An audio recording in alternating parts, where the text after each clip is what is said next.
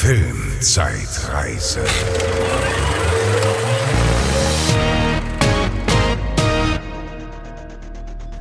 Hallo und herzlich willkommen zu einer neuen Ausgabe der Filmzeitreise. Willkommen im Jahr 2004. Herzlich willkommen auch, liebe Bezi. Hallöchen. Auch gut rübergekommen ins neue Jahr. Ja, auf jeden Fall. Schlafend im Bett. ja. Und äh, ja, wir reden wie immer über Filme von vor 20 Jahren und sind jetzt im, nach dem wunderbaren Jahr 2003. Ähm, Großartig, ist noch 2000, mit einem großen Knall zu Ende gegangen ja, das Jahr. Und jetzt ist 2004, ne? Jetzt ist 2004 angesagt, der Januar 2004. Ähm, da war auch einiges los. Wir müssen allerdings dazu sagen, direkt, heute wird vielleicht ein bisschen kürzer, denn wir haben äh, nur insgesamt vier Filme, die wir besprechen. Das lag unter anderem auch daran, dass ich im Urlaub war und äh, ja, so im Jahreswechsel jetzt nicht so super viel Zeit hatten, alle Filme zu gucken. Also wir, es tut uns leid, wenn wir über viele Filme nicht reden. Ich weiß, es ist viel Besprechenswertes dabei, sowas wie Haus der tausend Leichen zum Beispiel von Rob Zombie sprechen wir nicht drüber. Also alle Horrorfans, tut uns leid, auch äh, ne, über Texas Chainsaw Massacre sprechen wir nicht. Also es gibt ein paar Wäre Filme, der auch die, diesen äh, Monat gewesen? Der von Michael Bay, oder was? Das Remake, genau. Das ja, den fand Bay, ich ja ganz gut, muss ich sagen. Aber ich glaube, ich habe tatsächlich nachgeguckt und den gab's, ähm, den gab's nicht zu streamen. Das war so ein bisschen das Problem. Ja. Ähm, Haus der tausend Leichen hätte es gegeben, aber ich fühlte mich nicht so nach Horror. Nach und Leichen. Rob Zombie-Filme sind ja sowieso sehr speziell. Also es gab wirklich, diesmal gab es eine Liste von acht Filmen oder so. Noch, ja, es oder gab zehn. tatsächlich viel. Also es ist viel, viel rausgekommen, aber muss man sagen, äh, jetzt nicht die Sachen, wo wir alle sofort, also wo wir ganz wo wir groß Juhu geschrien ja. haben. Ne? Also ja. es waren jetzt viele Sachen, die man hätte gucken können, aber war jetzt nicht der Riesenknaller dabei. Für, für mich. Ja, Obwohl ich ja einen Film habe, dem, dem, also einen Hauptfilm, der vielen Leuten sehr am Herzen liegt. Aber, ähm, Fall, ja. ne? Äh, ich habe mir hier noch äh, der, der Einsatz rausgeschrieben, zum Beispiel von äh, Ja. mit Al Pacino, äh, Colin Farrell. Auch so ein okayer Agenten-Thriller irgendwie. Aber ja. jetzt auch nicht super besprechenswert. Dann gab es noch Open Range, das war so ein Western damals mit ähm, Kevin Costner. Mit Kevin Costner, Duvall. ja, stimmt. Der war auch eher so okay irgendwie. Den hatte ich, ich hatte lustigerweise beide Filme irgendwann mal auf DVD in meinem Leben, habe die dann aber irgendwann wieder abgestoßen. Die waren so dem Grabbeltisch mal abgestaubt. Ja, auch nicht Ähm, dabei. ja, und ich hatte noch im Kopf, ähm, hätten wir jetzt noch mehr Filme geschafft, dann hätte ich Samba in Mettmann noch geguckt. Ja, das wäre ja auch noch so ein Ding Aber gewesen. eigentlich nur, äh, um dann über kein Pardon zu erzählen. Weil Ja, der ist auch nur, der ist, bleibt hinter dem Original weit zurück, aber es ist ein Happe Kerkeling-Film von und mit, ne? Und darüber hätte man dann äh, gut und gerne sprechen können. Aber ich hätte natürlich, dann wäre ich übergeschwenkt zu kein Pardon. Und Ja. äh, weil das irgendwie nur so eine, so eine, so eine nicht so gute Version ist von einem guten Film. Und so einen habe ich zum Beispiel auch im Gepäck. So eine Ja. so eine nicht so gute Version von was eigentlich was anderes sein wollte. Aber dazu kommen wir gleich noch. Franz fängt Ja. an, glaube ich. Genau, ich fange einfach mal an. Und ich erzähle euch von Underworld. Kennst du Underworld? Ja, ja, den habe ich damals geguckt. Ja, ich mochte ja diese, Al- diese Ästhetik vermeintlich auch, aber den Film dann, also, hm, Ja, genau, es ist unser alljährlicher äh, Vampirfilm, glaube ich. Äh, ich weiß nicht, ob wir bisher jedes Jahr einen hatten, aber wir hatten auf jeden Fall schon mindestens einen, ja. einige. Und äh, wir haben hier einen Vampirfilm, so ein bisschen in der Tradition von Blade, würde ich mal sagen, eher. Und Ja. so in der Ästhetik von Matrix auch viel äh, bedient worden. Also ich kann ganz kurz umreißen, worum es geht. Es ist ein, Film, ein Vampirfilm, der auch in der Jetztzeit spielt. Und äh, der hat so eine eigene Lore aufgebaut, da kann ich gleich noch mal ein bisschen was zu erzählen. Und zwar geht es darum, dass da seit Jahrhunderten ein Krieg zwischen einerseits Vampiren und auf der anderen Seite Werwölfen äh, schwelt, sag ich mal. Also wir haben direkt zwei Fantasiewesen, die hier äh, gegeneinander antreten. Und ähm, wir begleiten eigentlich die ganze Zeit unsere Hauptdarstellerin Celine, gespielt von Kate Beckinsale. Ähm, und die ist ja quasi eine, eine Vampirkriegerin, die äh, einer, der eines Tages auffällt, dass die, äh, die Werwölfe oder Lykaner, wie sie hier heißen, Lycans, dass die ein besonderes Interesse, gesteigertes Interesse an einem Menschen, gespielt von Scott Speedman, haben. Und äh, was es mit diesem auf sich hat, Stichwort so ein bisschen so der auserwählte Geschichte, so ein bisschen, was es mit dem auf sich hat, warum die so ein Interesse an ihm haben. Und äh, das erfahren wir dann im Laufe des Films. Aber eigentlich ist das Ganze nur so ein Vehikel, um von einer Action-Szene zur nächsten zu kommen. Und ähm, das Ganze ist deshalb, finde ich, so interessant, weil das eine Originalgeschichte ist. Das ist keine Comic-Vorlage, keine Videospielvorlage, kein Roman oder so. Ich meine, natürlich sind alle Vampirfilme entlehnt natürlich dem Vampirmythos und so, vollkommen klar. Und jetzt haben wir auch Werwölfe und so.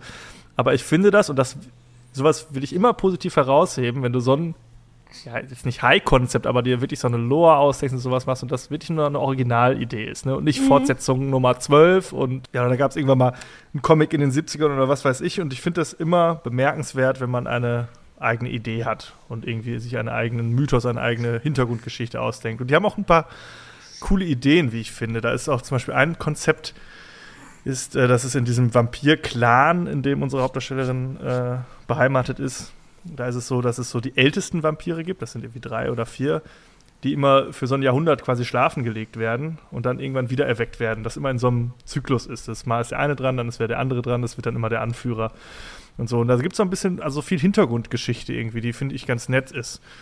Und äh, auch wenn man natürlich vieles so ja schon mal irgendwo gesehen hat oder irgendwie, aber finde ich immer auf jeden Fall erwähnenswert. Unabhängig davon, was man jetzt dann von dem Film hält, bin ich immer froh um alles, was irgendwie mal neu ist. und eine Versucht originell ist. zu sein. Genau. Ne? Ne? Und das, das muss man immer würdigen, finde ich. Ja. Ähm, an sich natürlich jetzt so vom Stil her, haben wir schon gesagt, ist Blade halt natürlich eine Inspiration auf jeden Fall und auch ganz viel Matrix. Ne? Da ist natürlich mit langen Gewändern und Lange Mäntel, Ledermäntel und müssen so, ne? wir Kate Beckinsale in ein hautenges Latex-Teil reinschießen, ne? was natürlich Ja.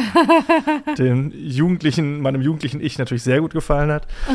ähm, ja, die sieht top aus. Die soll ganz schön, die soll ein bisschen prickly sein am Set, ne? So ein bisschen schwierig ist die wohl. das kann sein, ja. Ich glaube. Aber war sie da vielleicht noch nicht? Ja, ich meine, sie hat äh, in dem Film, ich, ich bin mir jetzt aber nicht sicher, es kann sein, dass ich jetzt kompletten Quatsch erzähle, aber ich glaube, sie ist äh, in diesem Film mit dem Regisseur, mit Len Wiseman zusammengekommen. Ich habe ja noch gar nicht erzählt, von Ah. wem dieser Film überhaupt ist. Guck mal. Der Film ist von Len Wiseman. Len Wiseman hat jetzt nicht so ultra viel davor gemacht, denn das war sein Regiedebüt. Er hat auch das Drehbuch geschrieben und er hat auch dieses ganze Universum sich erdacht. Also er hat auch den, Wow. Nachfol den Nachfolger dann noch gemacht, Underworld Ja. Evolution. Den fand ich auch noch gut. dann gibt es ein Prequel auch dazu. Ähm, und ich glaube, ich weiß noch, ich glaube noch zwei weitere Fortsetzungen. Ah, Ich weiß es auch nicht genau. Einige Fortsetzungen auf jeden Ja. Fall. Das Prequel fand ich auch noch sehr gut. Da geht es halt so ein bisschen, ne, Vorgeschichte, aber wirklich ein paar hundert Jahre in der Vergangenheit. Ähm, was ja bei Vampiren immer cool ist, weil die kannst du ja einfach ne, durch die Ja. Zeit äh, Dinge sind. Äh, fand ich auch sehr gut. Und der hat sich wirklich halt dieses ganze Universum ausgedacht. Und das finde ich ganz gut. Ansonsten hat der jetzt nicht mehr so viel gemacht. Der hat noch das, dieses äh, unsägliche Total Recall Remake gemacht, auch mit Mm. Kate Beckinsale zusammen. Ja. Und äh, dann ein paar Fernsehgeschichten so. Also war jetzt nicht der große. Ja, der hatte also sein eines Ding gehabt und das so sein Baby, was ja auch Ja. okay ist. Ne?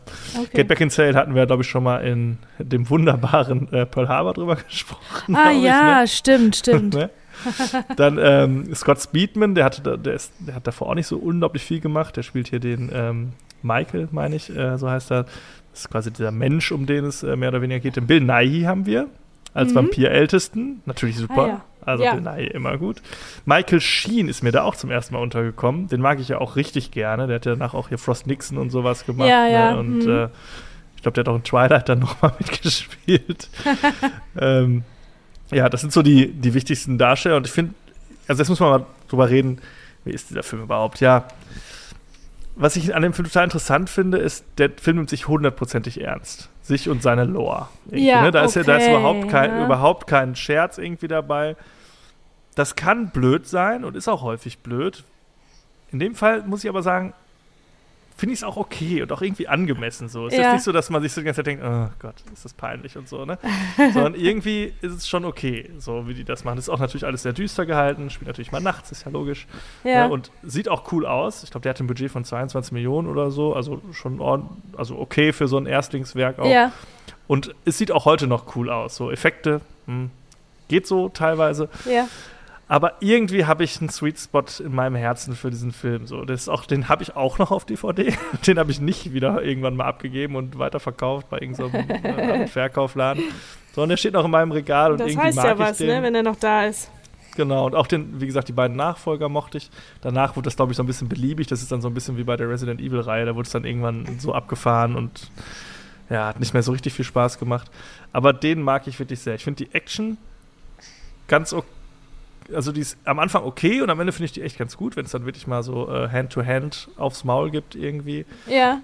Ich bin aus irgendeinem Grund total invested, wenn die so über ihre Lore sprechen und über ihre und diese Traditionen, die sie so pflegen. Das Ja. find ich, irgendwie finde ich es interessant. So, man ist dann da und ist jetzt nicht so gelangweilt, sondern ich denke so, ach, irgendwie finde ich es spannend, was Ja. sie da so reden. Jetzt anders als bei, äh, wie hieß der Königin der Verdammten? Königin der Verdammten, Oder ja. so. Das Wo du so die ganze, Zeit, die ganze Zeit so, oh. Ne? Ja. Und ich meine natürlich auch hier, ich meine, Vampire haben ja immer sowas pseudo-erotisches auch so an sich, ne? Und auch wenn da, die, die wohnen natürlich in so, einer, in so einem Herrenhaus alle da und sitzen dann da nachts immer so auf irgendwelchen alten Sofas und so mit irgendwie Kelchen voller Blut und so. Das ist so richtig, ne? wenn man sich's vorstellt. Ja, was irgendwie. soll die sonst machen nachts? Die schlafen ja nicht, ne? Ja, klar. die hängen halt ab irgendwie, ne? Und äh, erfreuen sich ihrer Aber in. Style. Genau, aber in Style. Und ähm, natürlich sind ja die Action-Szenen irgendwie das so ein bisschen der Kleber so zwischendurch, aber ich finde es tatsächlich immer spannender, wenn die irgendwie miteinander quatschen und wenn es da irgendwie so ein bisschen um das ja, große Ganze geht. Ja. Erstaunlicherweise, dabei ist es eigentlich voll Panne und eigentlich auch nicht sonderlich originell, aber ich mag den Film. So. Wie gesagt, auch die Fortsetzung. Die waren auf einem richtig guten Weg, weil ich fand die zweite Fortsetzung auch sehr gut und der dritte Teil ist dann so ein bisschen abgeflacht. Ja. Das Prequel Ich- allerdings war wieder gut, aber naja. Ich meine, auch der erste ähm, war auch so wirklich sehr erfolgreich, ne? Oder? Also der hat Auf jeden Fall ja Fans. so erfolgreich, dass es halt, wie gesagt, ich glaube, drei oder vier Fortsetzungen gab. Ich Ja. weiß jetzt gar nicht genau, wie viele es Ich gab. meine auch, mich daran erinnern zu können, dass man das auf jeden Fall, ja, dass das dann auch so eine, so eine Mini-Instanz auch wurde, ne, in dem, in dem Genre. Die Mischung natürlich auch von dem, von den Matrix-Visuals mit äh, Vampir-Geschichten, ne, also das ja, und ich, ich glaube, es ist auch so ein gemacht. bisschen so Vampir- Mythos, sag ich mal, so für etwas erwachsenere Jugendliche. Ja, So, ja. ne? Ist jetzt nicht so das ganz albern, sondern ist schon so ein bisschen so für äh, Teenies, ein bisschen drüber. Ich ja. weiß nicht, ob der ab 16 war. Muss man kurz nachgucken, war der ab 16? Der war ab 16 sogar. Ja, okay. Oh, der Ex es gibt einen Extended Cut, der ab 18 ist. Da bin ich ja mal gespannt. Den müsste man sich ja mal angucken. Der war auch nicht unblutig. Ne? Also muss man sagen, Mhm. der war jetzt nicht so, dass wir immer wegschneiden, wenn einer irgendwie gebissen wird oder so, sondern es war schon, da halten wir schon drauf. Ne? Das war schon, ist schon, schon gut. Ja, keine Ahnung. Und was man ja auch sagen muss, wir haben ja eine äh, weibliche Actionheldin auch, Mhm. ne? Und die ja auch das, die spielt jetzt nicht die Sterne vom Himmel. Wie gesagt, da ist jetzt auch wenig mit Humor und so, das ist alles immer nur finster und hast du nicht gesehen, ne? Und sie ist natürlich total bleich und sieht natürlich atemberaubend schön aus und so. Muss jetzt, Ja, ja. Ne? Aber auch so, was so die, so die körperliche Arbeit, sag ich mal, angeht, also so Stunts und sowas und das, die Actionsequenzen macht sie auch gut. Also hat schon ihren Platz verdient in der Riege der Actionheldinnen, sag ich mal. Ne? Ja. Auf jeden Fall. Und deshalb, ich, ja, ich kann verstehen, wenn man den ein bisschen Panne findet. Und das ist ja auch wirklich so ein bisschen Special Interest, ne? So Vampirfilm und so. Das muss, da muss man immer schon so ein bisschen in so einer Stimmung sein, um das überhaupt irgendwie ernst nehmen zu können. Mhm. Ja, Ne? stimmt. Aber ich finde, so unter den modernen äh, Vampirfilmen, und da wurde es ja später viel schlimmer, hat der durchaus seinen Platz verdient. So, kommt jetzt Ja. nicht an Blade ran, auf jeden Fall. Und natürlich auch bei weitem nicht au- jetzt auch an, der an Matrix, Blade. was den Style angeht. Ja, ja, aber auch Aber- Blade, wenn du den jetzt mit Abstand guckst, haben wir ja gemacht, Blade 2 uns angeguckt und so. Ähm, ne, dann die Zeit hat diesen Vampirfilm nicht so gut getan, wie bei Underworld wahrscheinlich Genau, auch. ja. Aber damals waren die der Shit. Ne, ich kann mich auch Ja. erinnern. Ich fand den auch recht gut damals. Ich glaube, jetzt weiß ich Ja. nicht. Ich hätte den auch äh, gerne nochmal geguckt, aber wir hatten mal andere Hauptfilme uns ausgesucht. Aber ähm, ja, Ja, zum Hauptfilm reicht er jetzt nicht, ne? Das ist, ist, ist, ist klar. Also klar, könnte man da auch wahrscheinlich viel, viel länger drüber reden. Aber ich habe den wirklich gerne nochmal geguckt. Und Ich habe auch nicht auf mein Handy geguckt, auch wenn ich ihn schon hundertmal gesehen habe. Weil irgendwie fand ich das dann cool und spannend. ja, cool. Und Ja, das, da war ich schon mal. dankbar dafür, einfach den nochmal 20 Jahre später nochmal zu gucken. Ja. Aber generell, generell diesen Monat, es waren viele Filme, also es waren auch jetzt, ja, ich habe ja noch zwei weitere dann geguckt, dein und mein Hauptfilm. Es waren auch Filme, die ich länger nicht gesehen habe, wirklich lange nicht gesehen. Hm. Und äh, kann ich gleich nochmal näher drauf eingehen. Und auch Underworld hatte ich, glaube ich, jetzt echt, also bestimmt zehn Jahre nicht mehr gesehen, Hm. glaube ich. Und das war dann echt cool, den mal wieder zu besuchen. Und ich muss sagen, ne, der ist immer noch, mag, ich mag den immer noch genauso wie vorher. Also, Okay, ja, das ist schön. doch cool. Also, ich habe mir äh, von der Liste von Filmen, natürlich nachdem wir durchgegangen sind, welche es überhaupt irgendwo äh, gibt, ähm, zu streamen gibt, habe ich mir dann einen ausgesucht, den ich tatsächlich noch nicht gesehen hatte. Und Mhm. zwar Paycheck. Das ist ein John Woo-Film mit Ben Affleck und Uma Thurman. Na? Das ist ja schon, das ist ja schon Da grotesk eigentlich. weißt du schon Bescheid. Okay, also, ähm, Ja, also die Prämisse ist wirklich clever. Ich habe mir aufgeschrieben dann, äh, es könnte auch eine Philip K. Dick-Geschichte sein, um dann nachzulesen, dass es eine Philip K. Dick-Geschichte ist. Ah, also ja. ähm, Philip K. Dick ist ja unser spezieller Experten-Science-Fiction-Autor, der uns äh, die Vorlage von Blade Runner gebracht hat und von äh, Minority Report und Total AI, Recall meine ich auch. oder? AI nicht. AI ausgerechnet Ne? nicht, nee. Äh, Total Recall aber, Aber Total ich Recall, auch. ja, auf jeden Äh, Fall. The Man in the High Castle. Also der schreibt einfach wahnsinnig tolle äh, Science-Fiction-Geschichten, Kurzgeschichten auch, die richtig viel, die eine richtig geile Prämisse oft sind für coole Filme oder coole Serien. Die Geschichten selber, also lest die trotzdem, aber Spoiler vorweg, sind ein bisschen sperrig. Also es macht nicht so Spaß, den zu lesen. Es macht mehr Spaß, äh, Verfilmungen zu schauen. Äh, ja, und äh, so viel dazu. Das ist also die, die Prämisse ist äh, folgende: Ein ähm, ähm, ja, es geht ein bisschen um Industriespionage. Also, das ist ein, ein Ingenieur, so ein total krasser, cleverer, weiß ich auch nicht, ob der ein Computerexperte, IT-Experte, was auch immer ist. Der wird auf jeden Fall immer angeheuert von großen Firmen, von einer großen Firma äh, im Speziellen, um Sachen zu reverse engineeren, also zurück zu entwickeln. Und also von, also von anderen äh, Leuten, Dinge, die schon existieren, ähm, rauszufinden, wie die die gebaut haben und damit die für diese Firma nochmal neu gebaut werden können. Ja. Naja, auf jeden Fall, der Twist ist, der wird dafür angeheuert, dann macht er das und danach wird seine Erinnerung gelöscht an diese Zeit. Der ist dann drei Monate, äh, ist er dann da ähm, bei denen im, in, dem, in dem großen Hauptquartier und äh, macht da nichts anderes den ganzen Tag, zwölf Stunden, als das alles äh, ne, rauszufinden und Mhm. äh, zu bauen für diese Firma, für diese Corporation. Und danach wird sein Gedächtnis gelöscht.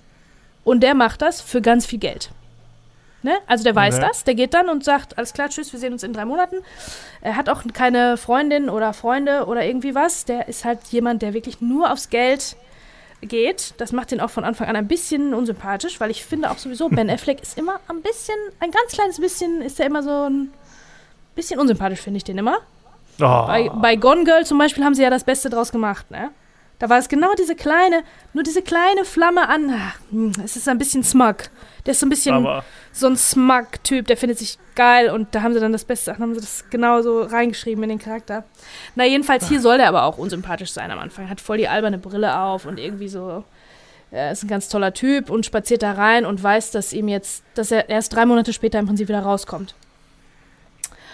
Dann ähm, soll er, äh, das, dann kommt das neueste, krasse, heftigste Ding, was er reverse engineeren soll. Keiner sagt ihm natürlich, was es ist.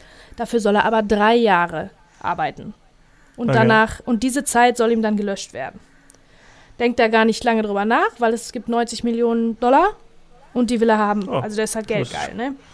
ja. und denkt sich, was, dann sind halt drei Jahre weg. Ja, das kommt natürlich anders. Einen Abend vorher, bevor er das macht, trifft er schon Uma Thurman, die als Biologin auch in diesem Unternehmen arbeitet und ja, da weißt du schon, hm, in den drei Jahren, da kann man sich natürlich auch verlieben, da kann man auch eine Beziehung aufbauen, da kann man einiges, äh, da kann einiges passieren in drei Monaten, ne? Das ist eine kurze Zeit, aber ja, und so kommt es dann auch. Also der spaziert dann eines Tages da rein, äh, und spaziert wieder raus. Also im Prinzip ist das für uns dann so geschnitten, bevor wir erfahren, an was der arbeiten soll, an was der bauen soll. Zack, ist es drei Jahre später. Sitzt er wieder in dem Mhm. Stuhl, macht die Augen auf, flackert ein bisschen mit den Augen, sagt, oh, oh, okay. Okay, dann- wir äh, entdecken dann quasi, Wir entdecken mit ihm quasi. zusammen, was passiert ist. Und zwar, das ist auch wieder interessant, ähm, der kriegt einen, einen Umschlag mit seinen Personal Items, die er vermeintlich, bevor er reingegangen ist, abgegeben hat. Der muss alles abgeben, sein, seine Portemonnaie, seinen Schlüssel, alles, was er in den Taschen hatte, Streichhölzer, keine Ahnung. Was er aber zurückkriegt, ist ein Umschlag mit, mit Gegenständen, die er nicht kennt, die er nicht abgegeben hat. Und nach und nach findet er heraus, dass diese Gegenstände ihm davon erzählen, das sind Clues. Die erzählen ihm davon, wann was er gearbeitet hat.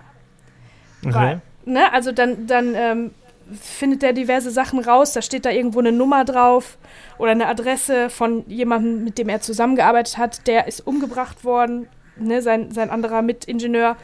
Und ähm, auch sind diese Gegenstände, stellt er dann fest, wenn er in Gefahr ist, also diese Firma will aus irgendeinem Grund nicht, dass er äh, davonkommt. Die haben ihm auch das Geld leider, also er hat das Geld angeblich abgegeben. Eine Woche vorher hat er das Geld überschrieben und hat gesagt, ich will die 90 Millionen nicht, ich will nur den Umschlag mit den Sachen. Und dann flippt er voll aus und denkt, ich habe das nur für das Geld gemacht, was ist hier Mhm. los so? Und bringt sich dann auf die Idee, das würde ich nur machen, um mir selber zu sagen, ne, guck genauer hin, so ungefähr. Mhm. Ja. Und diese Gegenstände, äh, er wird dann gejagt von dieser Firma, von dieser Corporation, weil er die nicht in Ruhe lassen will, weil er unbedingt die Kohle haben will. Und dann merkt er, dass er irgendwie auch ein bisschen in Gefahr ist. Und diese Gegenstände helfen ihm immer aus diesen ganzen, hel helfen Situation ihm raus. aus den Situationen raus. Das heißt, Ah. jedes Mal, wenn er in irgendwie in Gefahrensituationen ist oder nicht weiter weiß, dann guckt er in seinen, schüttet er seinen Umschlag aus und dann findet er irgendwas. Was ihm jetzt dann gerade, genau er jetzt gerade braucht. Aus irgendeinem Grund ist ein, ein Streichholz oder eine Büroklammer das Einzige, was ihm jetzt helfen kann, was ihm sein Leben retten kann. Also pfiffig, oder?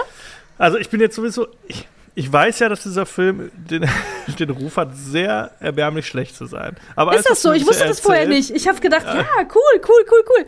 Ja. Nee, ich dachte, und weil du mir jetzt alles, was du mir erzählst, denke ich erstmal, hört sich jetzt erstmal alles gar nicht so verkehrt an. Das hört sich sehr, so wirklich stark nach Total Recall auch so an, ne? Ja. Nur so mit, mit, mit extra Steps, sag ich mal. ja. Aber jetzt, ja, wie fandest du Also den? dein Interesse habe ich jetzt so anscheinend, schlimm? ne? Ja, mein Interesse hatte er auch. Ich habe nämlich dann nachgelesen, wovon der handelt und das war dann nur so, ein- so ein Umriss. Aber ich gedacht, ja, also mit Ben Affleck und Uma Thurman und so, was soll denn da schiefgehen? Ja, jetzt stellt sich raus, es ist leider, ach man, das ist so eine tolle Prämisse. Ich hoffe, dass irgendwer das nimmt und das nochmal macht. Es ist wirklich echt gut, aber das ist hier so richtig cartoonisch alles, ne? Also sowohl das Setdesign als auch die Inszenierung. Die Action ist so langweilig. Ich bin eingeschlafen mehrfach bei irgendwelchen Autojagd-Szenen, weil das interessiert mich sowieso Mhm. nicht. Und dann ist es auch so langweilig inszeniert. Ähm, alles ist cartoonisch. Es erinnert mich ein bisschen an äh, diesen schlimmen Batman, diesen viel zu bunten, diese Batman-Filme von Joel Schumacher, die viel Mhm, zu bunt ja, sind verstehe. ne? und viel zu knallig und auch ein bisschen albern. Äh, so krass ist es natürlich nicht. So schlecht ist er um Gottes Willen nicht, aber es sind so viele Sachen, die irgendwie in die falsche Richtung gehen. Ich glaube, da wurde der Fokus einfach auf die falschen Dinge gelegt. Auch ein Problem, äh, Uma Thurman war natürlich in den drei Jahren seine, seine Freundin und die, die unsterbliche, oh, oh, ne, unglaubliche große ja. Liebe und so weiter. Die haben null Chemie, die beiden, null, leider. Ben Affleck und Uma Thurman gehen Ja. gar nicht zusammen. Und die ist halt so inszeniert, so als, so wie so eine, wie so ein Damsel in Distress, wie so ein, wie so ein, wie so ein, ach, so mädchenhaft und so. Und das passt so gar nicht zu der, vor allen Dingen, weil wir die letztes Jahr in Kill Bill gesehen haben. Und Ja, das stimmt. glaubt ja kein Mensch, ne? Irgendwie, also ja, die ist hübsch und so, aber die hatte andere Qualitäten, die man vielleicht hätte inszenieren können. Und das hat, die hat dann immer so einen Weichzeichner drauf liegen und dann ist immer so Mhm. Geigenmusik und so. Und dann denkst du, boah, überhaupt ähm, sind da Inszenierungsfehler äh, ein bisschen das Problem. John Woo-Film, habe ich schon gesagt, ne? Ja, Das das, ist ist, ja, ja, äh, eigentlich, äh, von- erwartet man da ja knallige Action. Ja, also sag, welcher Film dir super gefällt von John Woo? Natürlich Mission Impossible 2. Mission Impossible 2. Und dann habe ich noch gelesen, äh, hier, im Körper des Feindes. ah, ja, ja, super. Face Off, klar.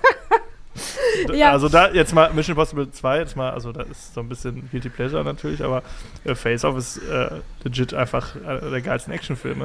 Also Ja, aber der ist auch ein bisschen cartoonisch, ne? Der ist auch drüber. klar, also der an hat die, die, hat die Fast allen Stellen die, total drüber. Die, die, die du dir ausdenken kannst, aber die ist so bescheuert. Das sind, ich kann verstehen, dass sie den gedreht haben. Sagen, Das ist so bescheuert, wenn uns das einer abkauft. Das ja, das wir. müssen wir machen, ja. Das müssen wir machen. Das ist so dumm.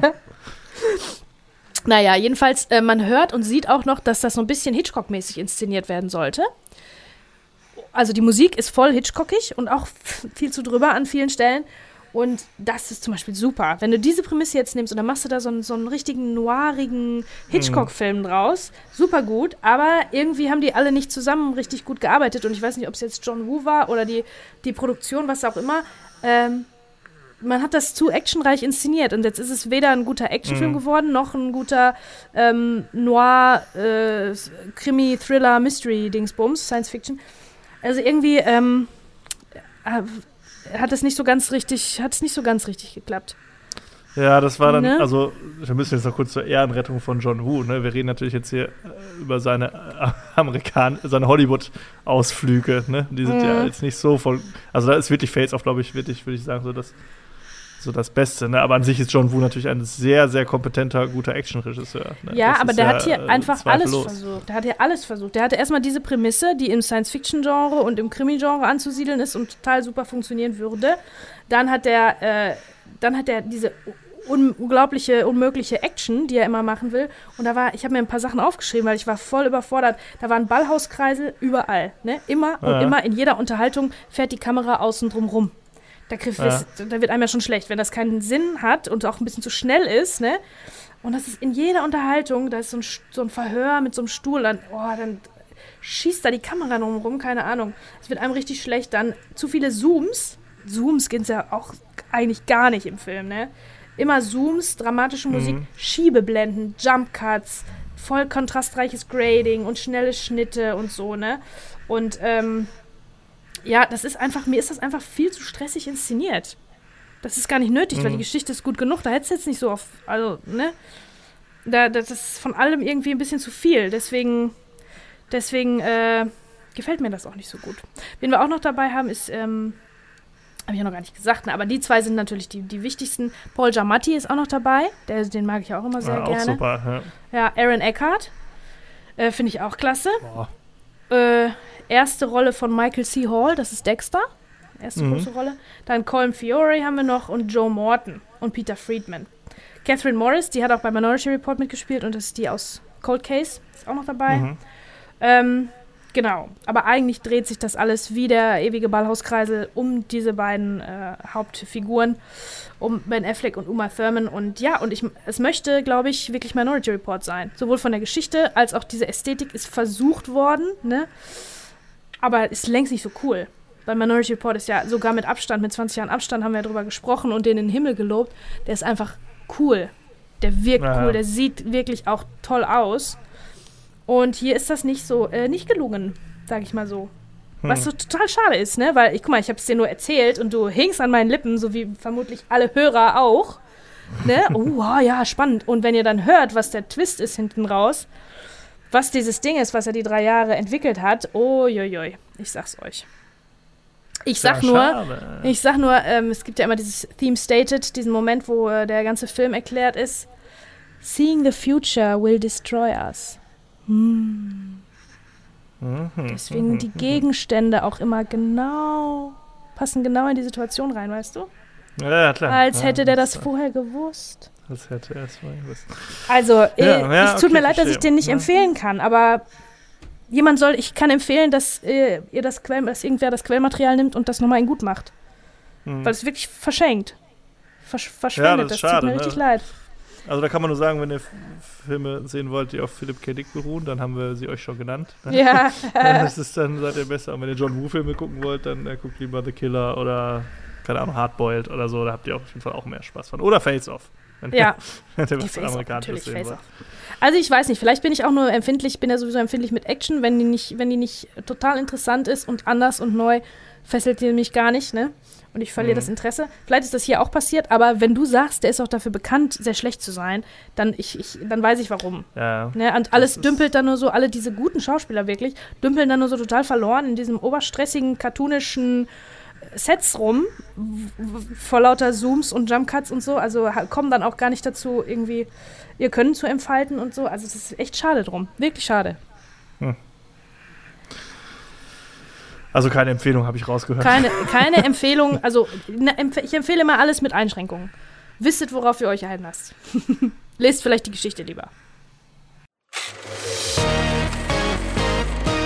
Jawohl, und äh, da sind wir auch schon bei unseren Hauptfilmen und ähm, bei, unserem, bei unseren großen Japan-Wochen, Ja, ich wollte ich sagen. gerade sagen, die Japan Special Edition heute. Äh, Japan Special Edition. Äh, ja, wir reden über zwei Filme, die äh, in Japan spielen, aber unterschiedlicher in Genre und Ton kaum sein könnten. Ähm, und ich fange an und ich erzähle euch von Last Samurai oder im Original The Last Samurai.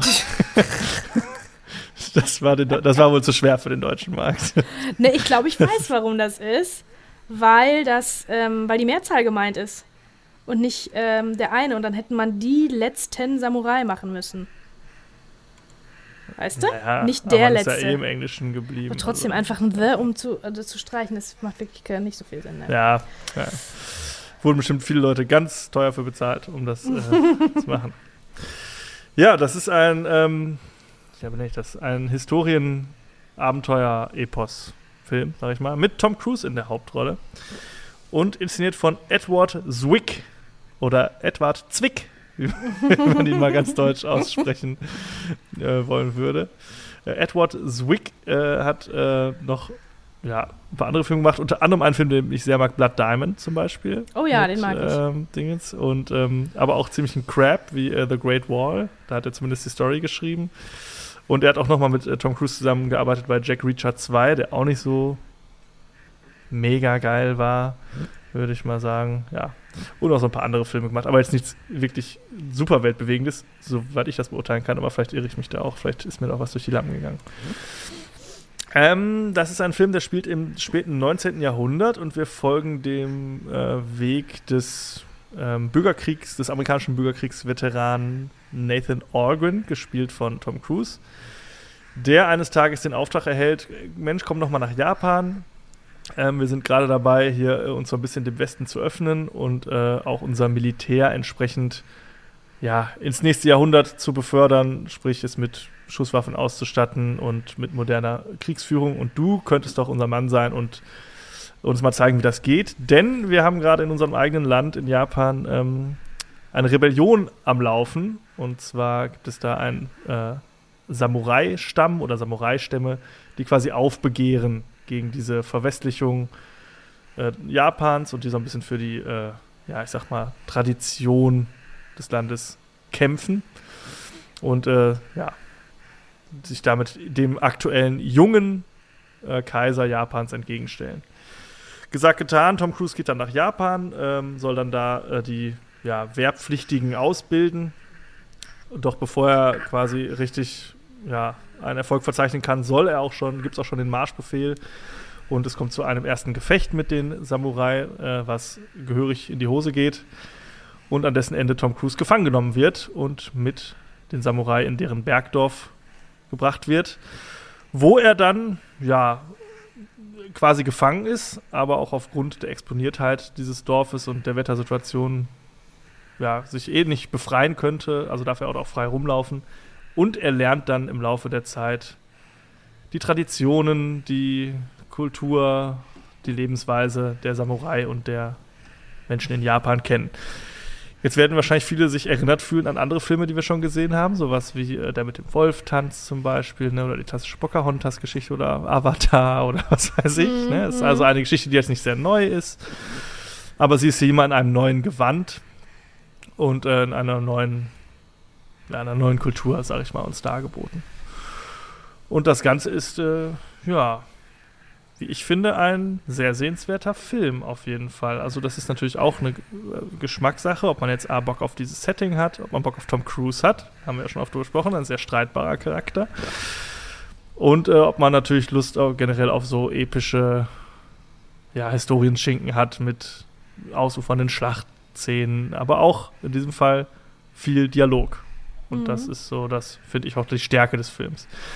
In weiteren Rollen haben wir, äh, habe ich, das sind auch alles Leute, die ich da zum ersten Mal überhaupt, die mir da zum ersten Mal aufgefallen sind. Ganz vorneweg Ken Watanabe, mhm. der den äh, Anführer der, der Samurai spielt und quasi so den Hauptspielpartner von Tom Cruise im ganzen Film. Ja, der ist Dann, ja mittlerweile der japanische Weltstar sozusagen. Also der, der den kennt jeder, würde ich sagen. Ne? Ja, Dank den hat man schon häufig gesehen, auch genau in, in äh, Christopher Nolan-Filmen. Der hat, glaube ich, auch in den Godzilla-Filmen, den neuen, mitgespielt. Dann haben wir Koyuki Kato, das ist eine japanische Schauspielerin.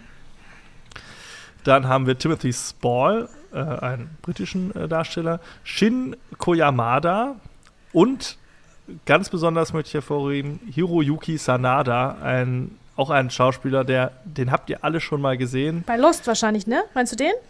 Mit den langen Haaren? Ich weiß nicht, ob du, ja, Lost habe ich nicht so lange geguckt, aber der hat mittlerweile in ganz vielen äh, Filmen mitgespielt, sei es ja auch jetzt, jetzt in äh, John Wick, glaube ich, in dem äh, in dem letzten, aber auch jetzt im Bullet Train, in was weiß ich, in The Wolverine, Mortal Kombat und so. Das ist so, ja, der wird häufig besetzt in der Rolle des japanischen Kämpfers, wie auch immer. Äh. auch so ein Charaktergesicht irgendwie und den sehe ich wirklich unglaublich gerne auch. Also ein ganz ja, toller Spieler, der, der, spielt hier äh, einen ja auch einen Samurai, der äh, Tom Cruise am Anfang sehr skeptisch gegenübersteht. Ah, dann ist die Hintergrundgeschichte dazu, mhm. die Hintergrundgeschichte dazu, die äh, müsst ihr dann sehen. Ähm, Und der spielt super. Also du Total, hast jetzt, ja. du verstehst ihn natürlich, also er ist nicht untertitelt, glaube ich, die, meine ich die ganze Zeit, nur im Gespräch mit anderen äh, japanischstämmigen. Aber der hat einfach so eine Ausstrahlung und so eine Bühnenpräsenz, Mhm. macht mit seinem Gesicht so unglaublich viel. Bühnenpräsenz sage ich schon, nee, also Filmpräsenz sage ich mal. Leinwandpräsenz, Leinwandpräsenz, genau. Ja. Und ähm, also wirklich ein ganz toller Schauspieler. Aber besonders hervorheben muss man auf jeden Fall Ken Watanabe in diesem Mhm. Film. Also über Tom Cruise kann man, von dem kann man halten, was man will. Das, der Film war sicherlich ein Oscar-Grab auch von ihm so ein bisschen. Also er streckt sich da auch nach Kräften und ich finde, er macht es auch echt nicht schlecht. So diesen gebrochenen Bürgerkriegsveteran am Anfang ist es so ein bisschen, so die erste Szene von ihm fand ich so ein bisschen cringe, wo ich so denke, so, ah, nee, das klappt für mich irgendwie nicht so gut. Aber wenn er dann mit Ken Watanabe äh, zusammenspielt, dann finde ich, profitieren sie beide sehr voneinander und sind wirklich, wirklich gut. Und Ken Watanabe ist, finde ich, das Noch ein Highlight bisschen besser. Films. Ja, ja. mhm. Also der Also ist wirklich unglaublich sind, ja. Und auch da muss man sagen, der Film bietet einiges an Action, auch harte Action und auch bildgewaltige Action. Aber die eigentlichen Highlights des Films sind eigentlich diese Dialogszenen zwischen den beiden, die Ja, sie führen. Also, Weil ne, es ja auch so ein halt- bisschen davon handelt, äh, wie die sich einander annähern, wie zwei, wie zwei Leute aus absolut gegensätzlichen Welten äh, einander Ja. versuchen zu verstehen irgendwie, ne? Genau, und das ist wirklich toll gemacht und da werden schöne Analogien auch gefunden und das machen beide, finde ich, sehr gut. Also da, also ich finde schon, dass Tom Cruise auch hier sehr gut spielt. So am Anfang ist es so ein bisschen schwierig, aber ich finde hinten raus macht das wirklich ganz toll. Hattest du den Film damals im Kino gesehen? Nein, also ich äh, habe den nicht im Kino gesehen. Ich wäre auch nicht darauf gekommen, den zu gucken. Ich habe den vor mir hergeschoben, Ja. weil er auch zweieinhalb Stunden lang ist. Ne? Das hast du Das unterschlagen, Schinken, ja. diese Information. Das ist ein richtiger Schinken. Und habe ich gedacht, oh, was macht der Franz? Was muss ich jetzt hier den mir noch reinziehen? Ich musste den natürlich in Installments gucken. Obwohl, nee, noch nicht mal. Ich glaube, ich habe den tatsächlich am Stück geguckt. Aber ähm, also ich war dann wirklich sehr überrascht, wie gut ich Tom Cruise fin- fand in dem Film. Ehrlich, ich war von mir Ja. selber überrascht. Weil du liebst ja Tom Cruise eigentlich. Ich bin Ja. ja, diejenige, die mit dir immer darüber streitet, dass ich den nicht so cool finde. Also das ist äh, das Streitbare an, an Tom Cruise. Und ich muss in dem Film sagen, wow. Da, da fand ich den wirklich echt gut und gerade am Anfang, wo der so gebrochen ist. Vielleicht finde ich das Ja. auch geil, dass dieser super Smiley Face, Top Gun, hier, ich bin der allergeilste Typ, so gebrochen dann ist. Und die Tatsache, dass Mhm. er Tom Cruise ist und ein absolut fettiger, fettiger Typ hier, Ja. hat mir gut gefallen. Und äh, ich Ja. finde, er hat das wirklich toll gespielt. Äh, Also, aber nur solange der gebrochen ist. Ab der Mitte Ja. des Films, muss ich dir sagen, ich fand den Film auch echt.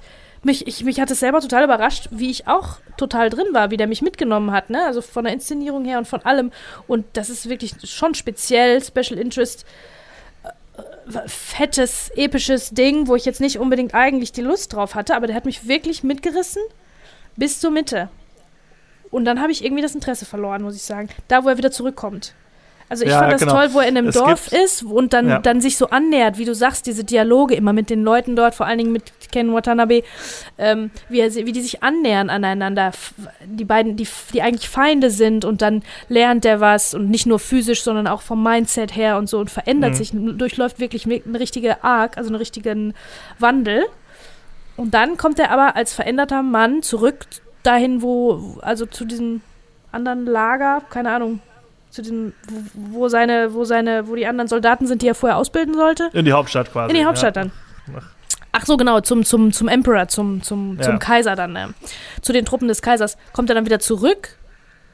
Und dann hat er mich verloren, der Film, total. Ne? Dann Ja, habe ich voll das Interesse nämlich- verloren, weil das hat dann Ja. hat diese Spannung zwischen den beiden, das war wirklich, also ich fand das schöner zu sehen, als natürlich die großen Schlachten, die jetzt danach noch kommen und der, der, der Krieg, der dann noch ausbricht und ähm, wie er dann natürlich auf Seiten seiner damaligen Feinde, wie er jetzt auf den Seiten der Samurai kämpft, natürlich und so, ne? Aber das fand, das hat mich alles dann nicht mehr interessiert, ab der Mitte so ungefähr. Ja, ich kann genau verstehen, was du meinst, weil ähm, diese, diese Entwicklung ist ja das Spannende. Genau. Und am Ende, das Endergebnis dieser Entwicklung ist ja, dass wir Tom Cruise wieder als den haben, als den wir ihn kennen. Als den Helden, Ja. als den Strahlemann quasi, ne? Genau. Und der jetzt den Tag rettet und so und hast du nicht gesehen. Kann ich, also das ist natürlich jetzt nicht schlecht ab dann, aber ich kann verstehen, dass es ab dann einen nicht mehr so packt. Weil Mhm. dann ist es halt so, okay, da, wir wissen jetzt, was passiert. Jetzt Ja, ist, ja, genau. Jetzt ist klar, ne, was passiert. So, ne? Und ich finde auch das Ende, das ist schon sehr melodramatisch am Ende Mhm. irgendwie alles. Ne? Ja, Müssen wir jetzt ja. gar nicht im Einzelnen drauf eingehen, weil es jetzt kein krasser Spoiler oder so. Ähm, aber äh, ja, kann ich gut verstehen, dass das so ein bisschen das, dass man da so ein bisschen das Interesse dann verliert, sag Ja, ich mal. also ich Weil- auf jeden Fall, weil ich ja auch, dann, dann kommen die großen Schlachten, wo natürlich irgendwie nochmal die, die Schwertskills dann äh, gezeigt werden und so, aber ich fand das viel spannender, wie das inszeniert war, wie, wie die im, im, im Sonnenuntergang dann da trainieren mit ihren Schwertern und das war alles so, so Ja. schön und friedlich und das fand ich. Bei mir ist gut. auch so, ich Mhm. bin ja eigentlich großer Fan von, auch gerade von epischen Schlachten und Action-Szenen. Aber hier war immer so, dass ich immer mich freue, wenn es wieder ruhiger wird. Dass ich Ja. immer gedacht habe, ach komm, lass, lass die doch mal zehn Minuten miteinander reden. So. Und lass noch Ja. mal, ich brauch, will noch eine Unterhaltung und ich will noch ein, dass die durch, keine Ahnung, Blüten rieselnde Gärten Ach streifen. ja, die. Kirschblüte, da war auch Es sieht Kirschblüte. Ja. Wurde übrigens, äh, um, um direkt den Stecker zu ziehen, es wurde übrigens in Neuseeland gedreht. Ja? Habe ich auch Also- gelesen. Dann habe ich gedacht, oh wow, das gefällt den Japanern bestimmt nicht, dass deren, dass deren Land, auch die Natur, da so abgefeiert wird und dann ist es gar nicht, ist es noch nicht mal in Japan. Warum ist das so? Vielleicht haben sie keine Genehmigung da gekriegt, ne? Keine Ahnung. Oder war zu teuer, Ja. kann auch sein. Es war wahrscheinlich auch nachher der Ringe und so. Ja. Wahrscheinlich viele dann gesagt, komm, da müssen wir auch hin. Aber ähm, ja, also ich mochte auch immer gerade diese, diese ruhigen Momente. Da ist natürlich unglaublich viel Pathos drin und es ist alles schöner als erlaubt eigentlich. Ne? Wie du schon gesagt hast, dann vor dem, vor dem Sonnenuntergang und so und in der Kirschblüte und Ja. das ist alles so wunderschön. Aber das ist ja auch so das, was so ein bisschen so das Bild von Japan so auch prägt, irgendwie, wenn man so daran denkt. Ne? Das ist wie, wie schön und wie ruhig, das, was da für ein Frieden, für eine Ruhe einkehrt bei denen und so. Ja, ja. Und das habe ich sehr genossen, immer zu sehen. Und so die Action-Szenen sind, um mich und uns nicht falsch zu verstehen, die sind handwerklich super toll gemacht. Ne? Und ich glaube, da ist Mhm. relativ wenig auch CGI dabei. Das ist viele In-Kamera-Effekte und so. Und das ist wirklich viele Statisten und so. Also wirklich handwerklich top, auch nicht unübersichtlich oder so in irgendeiner Form. Wirklich toll Action, also tolle Mhm. Action inszeniert. Aber ist jetzt auch nicht das, was mir in Erinnerung bleibt bei dem Film. Natürlich, weil ich den schon häufig gesehen habe, kenne ich das alles, aber ich finde gerade so das Schauspiel und das Zwischenmenschliche ist das Spannende. Und da finde ich den wirklich ganz toll. Also ich, und das ist jetzt, genau, ich hatte ja eben schon mal angekündigt, dass ich so ein bisschen drüber reden will, weil ich habe den auch lange nicht gesehen. Und ich weiß, dass ich den früher, ich habe den nicht im Kino gesehen, aber ich habe den dann auf DVD mir geholt, habe den geguckt, fand den mega, hab den dann, und dann hat der so im Laufe der Jahre so ein bisschen verloren bei mir und wurde Mhm. irgendwie immer, fand ich den immer uninteressanter und irgendwie so, ah, weil der auch so lang ist und mm, ja, Mhm. irgendwie nicht geklappt. Und dann habe ich den ganz lange nicht gesehen. Jetzt habe ich ihn wieder geguckt und war so, was war denn los mit mir? Der ist doch total großartig, der Film. Also, der Mhm. ist doch echt toll irgendwie, ne? Also gibt es ja relativ wenig dran auszusetzen, außer dass halt, wenn man jetzt kein Interesse an dem Genre an sich hat, finde ich. Ne? Aber sonst. Ja, aber auch so, auch so hat er mich toll, ne? gekriegt, ne? Also ich musste den ja dann Ja. gucken, wirklich. Und es war, Ja, Und der hat mich wirklich äh, gekriegt, obwohl ich jetzt gar nicht ähm, ne, auf, diesen, auf diesen speziellen Stil und so auch gar keine, gar keine Lust hatte in dem Moment. Deswegen habe ich es vor mir hergeschoben. Und dann muss ich sagen, also Hut ab, dass er mich dann so äh, mitgenommen hat. Aber ich wundere mich, dass du den überhaupt als, weiß ich nicht, was war dann als 15-Jähriger überhaupt so gut fandest, weil er wirkt wie so ein, der ist so ein bisschen für Erwachsene gemacht, habe ich das Gefühl, ne? Allein Ja, schon, schon dieses, eher, hm. dieses ähm, ähm, die Natur zu schätzen wissen und dann kommt Tom Cruise dahin mit seinem PTSD, ne? Mhm. Hat irgendwelche Störungen vom Krieg mitgenommen und irgendein Trauma und dann, was er braucht, ist Ruhe, Meditation, Bäume, Himmel, ein bisschen Natur und so, ne? Also das ist ja alles so ein bisschen e- eher, von den Motiven her ist das eher erwachsen, ne?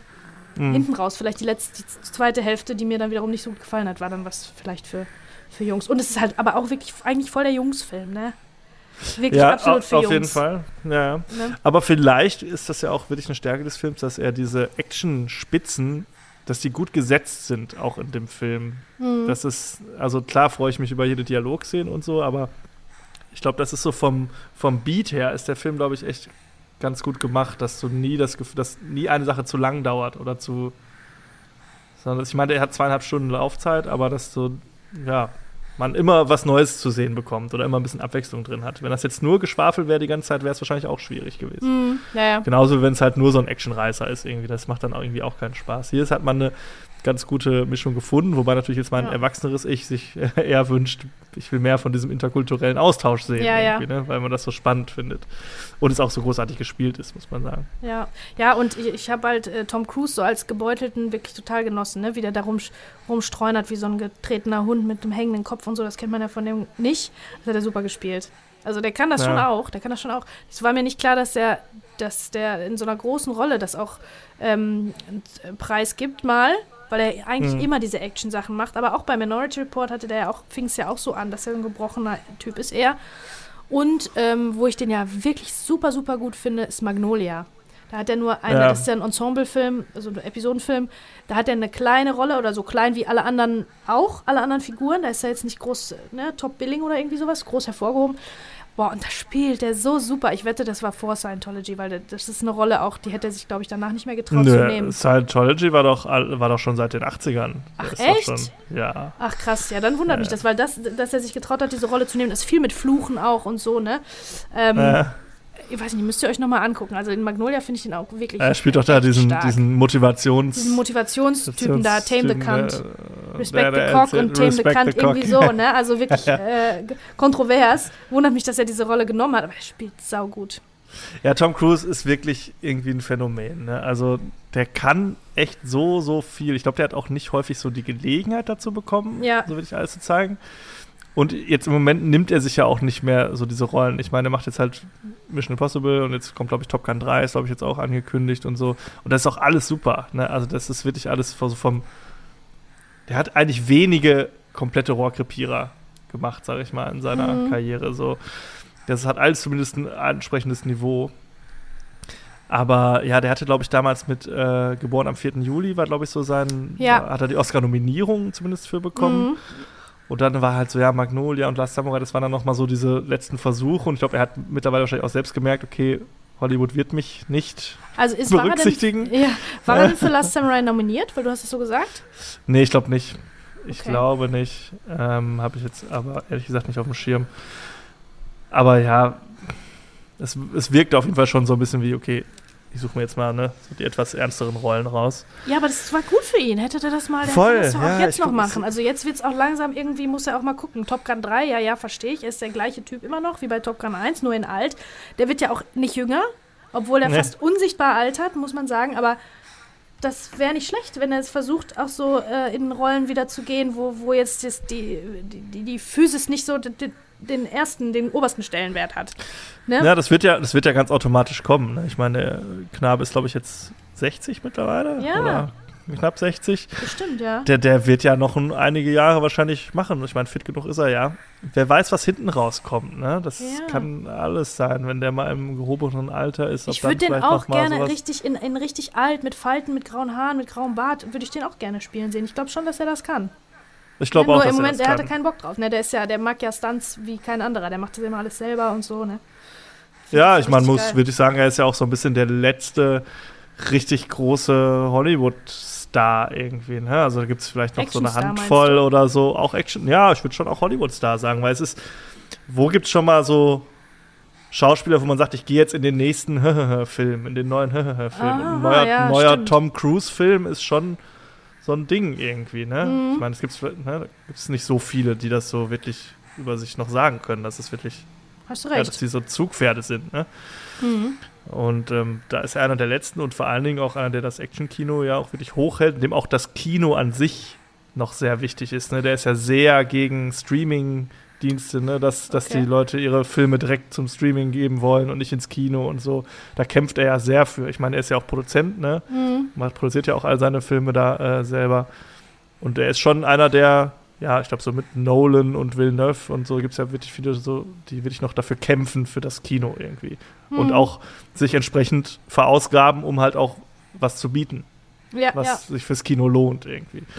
Und allein das hänge ich, äh, rechne ich ihm halt hoch an. Ne? Und Mhm. Guter Schauspieler ist er außerdem. Ich sehe ihn halt gerne, auch wenn er sehr streitbar ist, aber Ja, ich sehe da ihn- gibt ich es ganz andere. Die, ne? Also, So wie Ja, hier, daher. doch, sehe ich den auch gerne. ja. Ein Wort vielleicht noch zum Soundtrack. Hans Zimmer, mega. Ah, ja, ja, ja. Also muss man vielleicht nicht viel zu sagen, aber da gibt es auch ein paar, einige Tracks irgendwie, die auch häufig dann in irgendwelchen Hype-Trailern oder so verbraten werden und so. Also Mhm. handwerklich wirklich von Kamera, Bild, Komposition, Grading, Musik, alles eigentlich super. Also der Film ist wirklich sehr, sehr gut produziert von vorne bis hinten. Mhm, das stimmt. Toll Ja. gemacht einfach. Ja, ja so, also schön, dass wir da einig sind.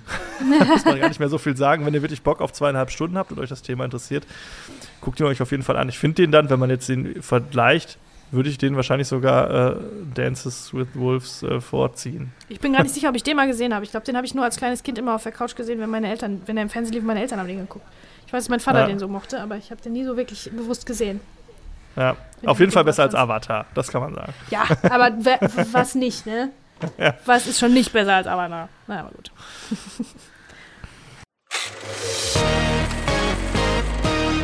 So, weiter geht's in unserer äh, Japan-Spezialfolge mit Lost in Translation zwischen den Welten. So ist der deutsche ähm, zweite Titel, Untertitel. Äh, Stunde 40 lang und ab 6, komischerweise. Und ja, Lost in Translation ist Ist echt, also ja, okay, ab sechs. Also da passiert nichts Aber Böses, verstehen aber tut man verstehen den nicht. Tut man den Nee. nicht mit sechs. Man braucht den auch nicht gucken mit sechs, weil Ne. Also dann, dann ist er erst recht super, super langweilig, da passiert da gar nichts. Ähm, das ist ein Sofia Coppola-Film. Sofia Coppola ist die Tochter von Francis Ford Coppola, äh, eine Regisseurin, äh, die lange relativ alleine als weibliche Regisseurin in Hollywood äh, da unterwegs war. Und zu diesem Zeitpunkt, wo sie Lost in Translation gemacht hat, hatte sie schon äh, The Virgin Suicides auf jeden Fall gemacht. Und Mhm. danach hat sie Marie Antoinette gemacht. Und jetzt neu ähm, dieser Priscilla-Film, der rauskommen wird demnächst, von äh, Okay. über Priscilla Presley. Der ist auch von Sophia Coppola. Ja, Ja. und die war zu diesem Zeitpunkt über, also irgendwie 31 oder so. Etwas über 30, als sie diesen Film gemacht hat, was ich schon wirklich krass finde, weil ihr Hauptdarsteller ist Bill Murray und der ist notorisch schwierig. Schwierig. Also, Ja. dass man als 30-jährige, Anfang 30-jährige junge Dame, junge Frau in Hollywood sich traut, diese großen, diesen großen Herren der Comedy und auch der, des Films da äh, zu dirigieren, das finde ich schon krass. Hut ab. Ähm, wer noch, also ihr kennt Bill Murray natürlich, ne? Ghostbusters und so weiter. Ja. Aber im Prinzip ist das hier seine große, große, große, große Rolle, glaube ich. Diese Rolle hat ihm auch ähm, Seine große dramatische Rolle. dramatische Rolle, genau, wo er, die hätte auch niemand anders, glaube ich, spielen können. Weil das so ein, so ein ganz spezieller, ja, der, allein schon sein Gesicht, ne? Der sieht immer, der ist der Einzige, der wirklich gleichzeitig irgendwie äh, melancholisch und lustig aussehen kann. Genau gleichzeitig. Ja, stimmt. stimmt. Weißt du? Seine Fresse ist einfach äh, unvergleichlich. Naja, dazu gleich mehr. äh, Bill Murray und Scarlett Johansson, das sind die zwei, die wir hier die ganze Zeit äh, begleiten. Scarlett Johansson ist zu diesem Zeitpunkt ihrer Karriere auch erst 17. Wir haben schon über die gesprochen. Ernsthaft? Ja, wir haben schon über die Das gesprochen in äh, Ghost World oder so.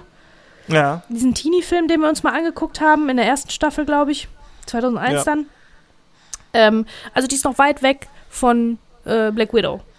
Jetzt ist sie ja. Black Widow und auch ständig Oscar nominiert für ganz viele Sachen, äh, Marriage Story und so. Und ähm, äh, also Mhm. die kann alles ähm, von Comedy über Drama vor allen Dingen und gut aussehen sowieso. Das kann die alles. Äh, genau, und hier ist sie noch ganz, ganz jung. Dann haben wir jo Giovanni Ribisi noch dabei und Anna Faris. Die kennt man auch. Anna Ja, Faris kenne ich aus Friends auf jeden Fall. Scary Movie. Scary Movie, genau. Scary Movie und Ex-Frau von Chris Pratt. Daher kenne ich sie. ähm, genau, so. Und in diesem Film, das ist auch schon, das ist auch eigentlich schon alles, was hier äh, erwähnt sein will, weil wir sind wirklich fast immer bei diesen beiden äh, Charakteren. Äh, Bob Harris ist Bill Murray. Der ist ein alternder ähm, Filmstar. Der hat James Bond gespielt und oder irgendwie so, so einen James Bond-artigen Action-Charakter, kriegt man so angedeutet, in, in jungen Jahren. Und der ist jetzt in Japan, in Tokio, um da einen Werbespot zu drehen für Santori Whisky. Deswegen ist er da. Der hat immer Jetlag und ähm, ja, kann nicht schlafen, wie das halt so ist.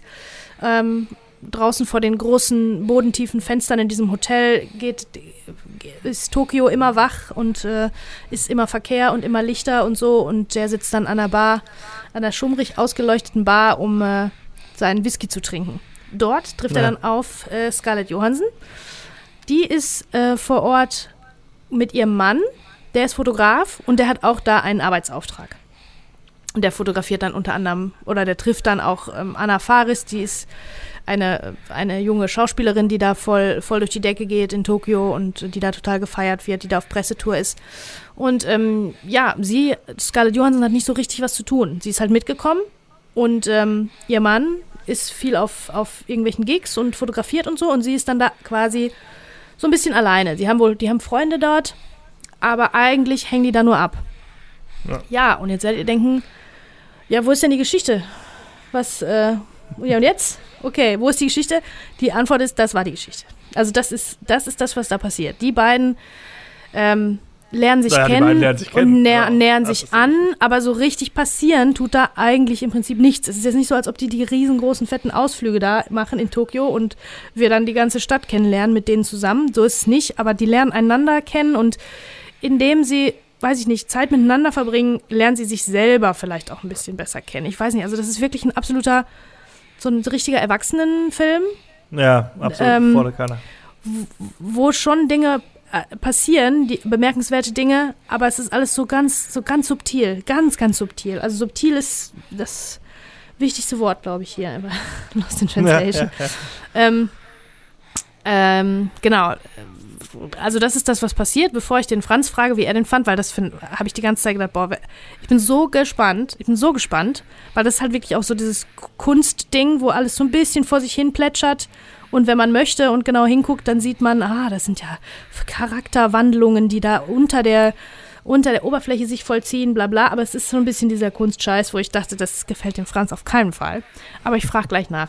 Äh, ähm, dieses, dieser Titel Lost in Translation, der kommt daher, dass ähm, gerade auf Japanisch, äh, also in, in vielen Sprachen und manchmal auch in der gleichen Sprache, aber vor allen Dingen hier äh, auf Japanisch Dinge so verloren gehen in der Übersetzung. Also ähm, da gibt es eine ganz lustige Szene, wo, äh, die ist auch sehr lang, wo Bill Murray am Set ist und der japanische äh, Ja. Regisseur sagt Sachen auf Japanisch, ganz lang, ganz viel, und sagt bla bla bla bla bla bla bla bla bla bla bla bla bla bla bla bla total lange. Und dann kommt die Übersetzerin und sagt, bisschen schneller. Bisschen schneller. Ja, oder Ja, Kopf und dann sagt Bill Murray, so. Dann sagt Bill Murray, aber, aber was hat er denn jetzt gesagt? Machen Sie ein bisschen schneller. Nein, aber der hat doch, aber der hat so viel geredet, das kann doch jetzt das nicht gewesen sein, ne? Und äh, das ist ganz witzig. Und dann wiederum sagt er nur zwei Worte, dieser japanische Regisseur, oder ganz kurz. Und dann kommt die Übersetzerin und sagt, ja, sie sollen ein bisschen mehr nach rechts gucken, ein bisschen langsamer und vom Gefühl her, bla bla bla. Und Bill Murray guckt nur. Der guckt halt so geil auch, ne? Ja. Warum, wie, wie kann das denn jetzt so viel Text gewesen sein? Er hat, das, er hat doch nur ein Wort gesagt. Das verstehe ich nicht. Und ähm, wo ich mich immer dran erinnern werde, fange ich jetzt direkt schon mit der Anekdote an. Mein Bruder beispielsweise hat den Film immer voll gefeiert, damals auch schon. Ähm, und der war damals zu diesem Zeitpunkt auch schon mal in Japan zum Arbeiten, zum Drehen. Und die haben genau diese Erfahrung gemacht. Und deswegen liebt er Mhm. den auch so. Also das ist einer von vielen Gründen. Und er hat gesagt, das ist wirklich so. Du verstehst es nicht und dann reden die ganz lange, ganz viel und ne, dann kommt dann nur so ein ganz kleiner Satz bei raus. Oder wenn man selber dann dem Übersetzer sagt, ja, kannst du mal sagen, bisschen schneller. Und dann machen die bla bla bla bla bla bla bla bla bla bla bla und machen voll die langen Anweisungen. Und du denkst, das kann nicht. Irgendwas anderes hat die jetzt noch gesagt, aber wir wissen, werden es nie erfahren, ne? Wie das halt so ist mit Übersetzungen. Das, ja, das Verstehen, die Kommunikation ist äh, quasi das Herz dieses Films im Prinzip. So, bevor ich Ja. noch mehr Anekdoten erzähle und noch mehr ins Detail gehe, Franz, jetzt sag mir, wie schlimm fandest du den? Ich finde den gar nicht schlimm. Ich mag den super gerne, den Film. Quatsch! Das glaube ich ja mag gar den, Ich nicht. mag den richtig gerne, ja, ja. Das also, ich finde den ganz toll. Ich kenne den auch schon länger natürlich, habe den schon häufig gesehen. Und äh, das ist so ein Film, vielleicht auch, weil der nur so anderthalb Stunden lang ist, Ja, ja. irgendwie. Mhm. Der dürfte auch nicht Nicht länger sein, viel auf keinen länger Fall. sein, weil dann wird's, dann wird's hart, sag ich mal. Also dann Mhm. wird's, dann, dann, dafür hat er dann zu wenig Handlung, sag ich Ja, mal. Ja, Ja? Also Substanz hat er einiges, aber Handlung hat er hat auch nichts mehr zu erzählen und der endet dann auch gut. Also, ne? Können wir gleich noch drüber reden. Aber ich mag den tatsächlich recht gerne. Das ist wirklich, wie du sagst, ja, ein Kunstfurz auch irgendwo ein bisschen. Und das ist echt, also der ist ab sechs Jahren, ne, haben wir schon gesagt, da passiert gar nichts Schlimmes, da passiert eigentlich gar nichts. Aber du kannst da keinen, du kannst auch keinen Zwölfjährigen reinstellen. Du Nee. kannst, das ist wirklich, das ist ein Erwachsenenfilm, wie du schon so gesagt hast. Und Mhm. äh, da ist er auch gut aufgehoben und der ist, aber wenn du, wenn du reif genug bist, sag ich mal, oder äh, das zu, äh, ja, sag ich mal, die Sensibilität dafür hast, dann ist es eigentlich auch egal, wie alt du bist, weil der für jede Altersklasse, glaube ich, auch was hat. Mm, oder stimmt. was, was mitbringt. Ne? Du kannst Ja. einerseits dich selbst in der Situation befinden, wie die, oder in einer ähnlichen Situation, so emotional wie die Figuren, und kannst was draus ziehen, oder du bist halt vielleicht noch etwas jünger und ne, ziehst du was draus. Und ich mag den sehr gerne, vor allen Dingen natürlich äh, auch bildlich total und musikalisch, also vom, auf der Tonebene super gerne. Von der Stimmung her mag ich den total gerne, die Dialoge sind super und auch hier natürlich vor allen Dingen die Darsteller. Also das ist Total. ja, es ist ein Kammerspiel, es ist Mm. es geht um die anderen sind auch alle klar sind da auch Gesichter, die man kennt, ne, haben wir gerade schon hier mit Anna Ferris und so drüber gesprochen, aber es geht um die beiden und alles andere ist auch egal. Mm. ne? Und ich finde es vor allen Dingen sehr schön, dass hier, ähm, das geht jetzt vielleicht schon ein bisschen sehr ins Detail, aber hier wird ja eine Annäherung zwischen zwei Personen äh, erzählt quasi. Aber es ist, hat sowas, so eine Authentizität dabei, nie schnulzig oder so, wie man das ja so aus Liebesfilmen, aus Romcoms oder so kennt, sondern total authentisch Mm. und nachvollziehbar irgendwie. Aber da können wir gleich nochmal im Detail drauf eingehen. Ähm, ja, also äh, lass uns auf die Darsteller zuerst eingehen. Das ist, finde find ich, dieser Film ist halt der absolute Bill Murray Showcase. Der Ja. ist auch Oscar nominiert gewesen dafür. Ich glaube für nichts anderes, Ah, ich ja. glaube nur für diese äh, Performance, weil er halt diese, dieses, diese Mischung von Tragik und Comedy in seinem Gesicht ist unvergleichlich, wirklich. Das, geht hätte auch, nur er spielen können und die hat das wohl auch Genau. extra für den geschrieben. Ja, das ist auch wirklich so, dass nur er das spielen könnte, weil wenn du jemanden hast, der das nicht so auf diese Art rüberbringen kann, dann könnte der Film zu düster sein Hm, oder stimmt. zu albern.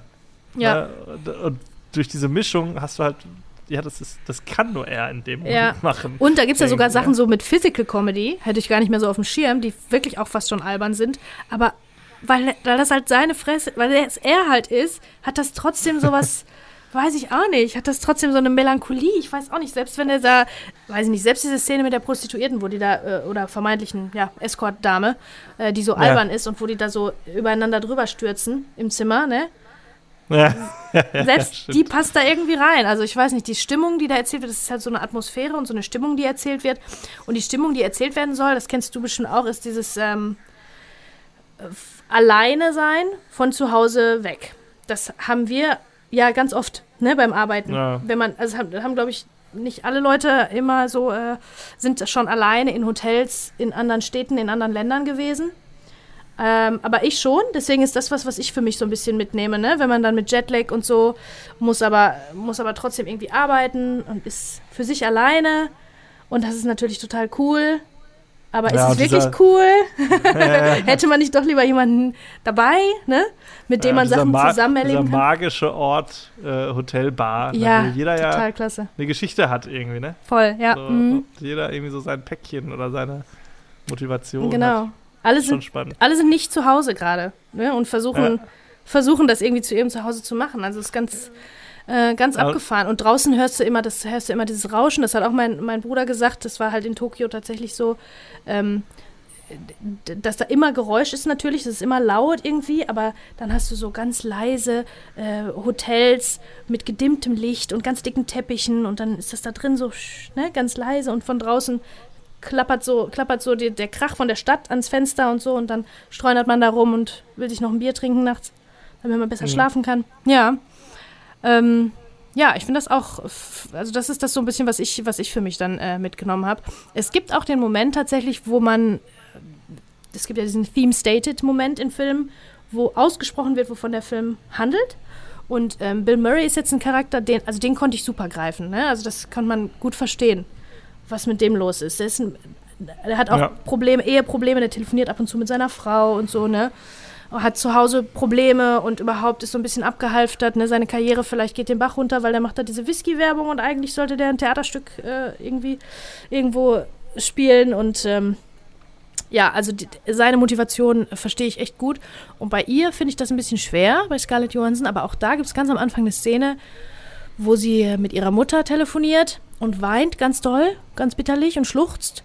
Und dann erzählt sie, dass sie heute sich einen Tempel angeguckt hat und was einen ganz tollen Tempel und ganz tolle Sachen sich angeguckt hat. Aber sie fühlt nichts. Sie hat das Mhm. nicht gefühlt. Und das ist das, was die so fertig macht, ne? Und, Ja, aber ähm, ihr ist, sie möchte das halt auch mit irgendjemandem teilen, glaube ich so. Ne? Genau. Das ist, glaube ich, auch so. die hat halt auch mehr, mehr Tiefe ähm, als für so ein junges Mädchen, also als man meint. Das ist, glaube ich, auch ihr Problem. Weil die wird so ein Mhm. bisschen kontrastiert mit Anna Faris, die ist so eine, so eine hey, so eine flippige ja, ja. All-American Dully-Mädchen irgendwie. Travel, Travel Influencer. Travel Influencer wäre sie heute vielleicht. Genau, so, so die ist so ein bisschen dully und dann werden in den Szenen werden die immer so ein bisschen gegenübergestellt. Äh, und die eine, die hat natürlich voll Spaß. Hey, ja, voll cool hier alles und so, ne? Alles anders und die Leute sind so nett, ne, ne, ne, ne, ne. Und die andere hat halt viel mehr Tiefe Mhm. und ähm, sehnt sich nach. Also die Sehnsucht ist auch, glaube ich, ein großes Ding bei Scarlett Johansson. Die sehnt sich nach, nach Nähe und nach Partnerschaft und nach jemandem, der auch so eine Tiefe in sich hat und nicht nur so oberflächlich. Hey, ja, voll cool, heute war ich im Tempel und das hat voll Spaß gemacht. Ne? Ja. Ich möchte noch gerade ganz kurz, weil du die Telefonate angesprochen hast, ist nur eine Kleinigkeit, aber auch das ist ja eine kreative Entscheidung. Wir sehen die Gesprächspartner, die Telefongesprächspartner nicht, ne? sondern wir Hm. bleiben die ganze Zeit bei unseren Protagonisten und hören sie nur über den, über den Hörer. Das ist nur eine Kleinigkeit, und das ist jetzt auch nicht die große Filmkunst, aber auch das sind ja so kreative Entscheidungen, die bewusst getroffen werden und die auch was bewirken. Und Mhm. sowas finde ich auch immer spannend. Warum hat man das jetzt so gemacht? Und warum hat man es nicht so gemacht? Ja, Nur eine Kleinigkeit, aber wollte ich noch erwähnt haben, weil ich es cool finde. ja, Also ja, auf jeden Fall. Ist gut, es macht Sinn in der Situation. Ja.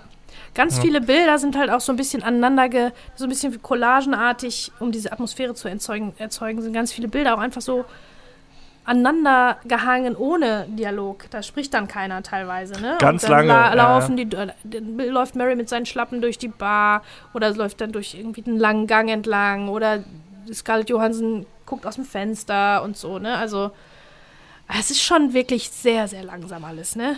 Ist schon sehr Ja. langsam. Als Kontrast natürlich zu der Schnelligkeit von der Stadt, in der die da sind, die von außen immer versucht, in das Hotel rein zu, zu dringen, irgendwie, ne? Und die sind da wie in so einer Blase. Ja. Ja. also- Ja, man muss dazu sagen, dass der Film auch äh, eine sehr ikonische Cinematografie hat, würde ich mal sagen. Also da Mhm. gibt es einige Bilder, die, selbst wenn man den Film nicht kennt, die man mal gesehen hat. So, ne? sei es das Bild von Bill Murray im Aufzug Mhm, oder, ja, genau. äh, ne? ja. oder äh, wie sie quasi an seiner Schulter gelehnt schläft oder wie er äh, auf dem Bett sitzt oder so. Das sind so Ja. auch so Bilder, die sehr ikonisch geworden sind. Also und auch das ist ja, schafft auch nicht jeder Film. Nee, sagen, das stimmt. Ne? Das Also so in Erinnerung zu bleiben, ne? Und ich wird, da wird auch Ja. bestimmt dieses Jahr werden da irgendwelche Special Editions kommen, 20 Jahre später und so. Also da, da wird noch viel drüber gesprochen. Das ist, ähm, das ist wirklich ein zeitloser Klassiker, kann man vielleicht sogar schon sagen. Oder? Absolut, auch ein, ein Kultfilm. Kultfilm und ist Ja. schon zum Klassiker geworden irgendwie. Jetzt lass uns Ja. mal über eine Kleinigkeit sprechen, die hat mich damals schon gestört und stört mich, hat mich jetzt wieder gestört. Mhm. Ich bin mit der Beziehung der, zwischen den beiden nicht so ganz, also irgendwie ja, ich, ich verstehe schon, das ist keine romantische Beziehung, die die haben, aber irgendwie zum Schluss wirkt es doch irgendwie so, weil Bill Murray hat dann eine Frau seinen Al- mehr näher an seinem Alter mit über Nacht ins Bett genommen im Hotel und die ist dann irgendwie eifersüchtig und beleidigt und das, dann denke denk ich, ach, warte mal, hat die sich doch verknallt in den oder was? Weil eigentlich ist das nicht der Punkt. Dass Nee, da es ist eigentlich eine sehr äh, platonische Liebe Genau, weil die ja auch irgendwie äh, 50 Jahre auseinander, äh, na, 30, 40 Jahre Altersunterschied haben. So wenn Ja. ich jetzt mal tippen. Wa- Scarlett Johansson ist ist die 20, Rolle, Bill Murray ist sicherlich da, da auch schon Ja, 50, ja. 60. Oder? Ja, genau. 60 ist er doch bestimmt auch schon.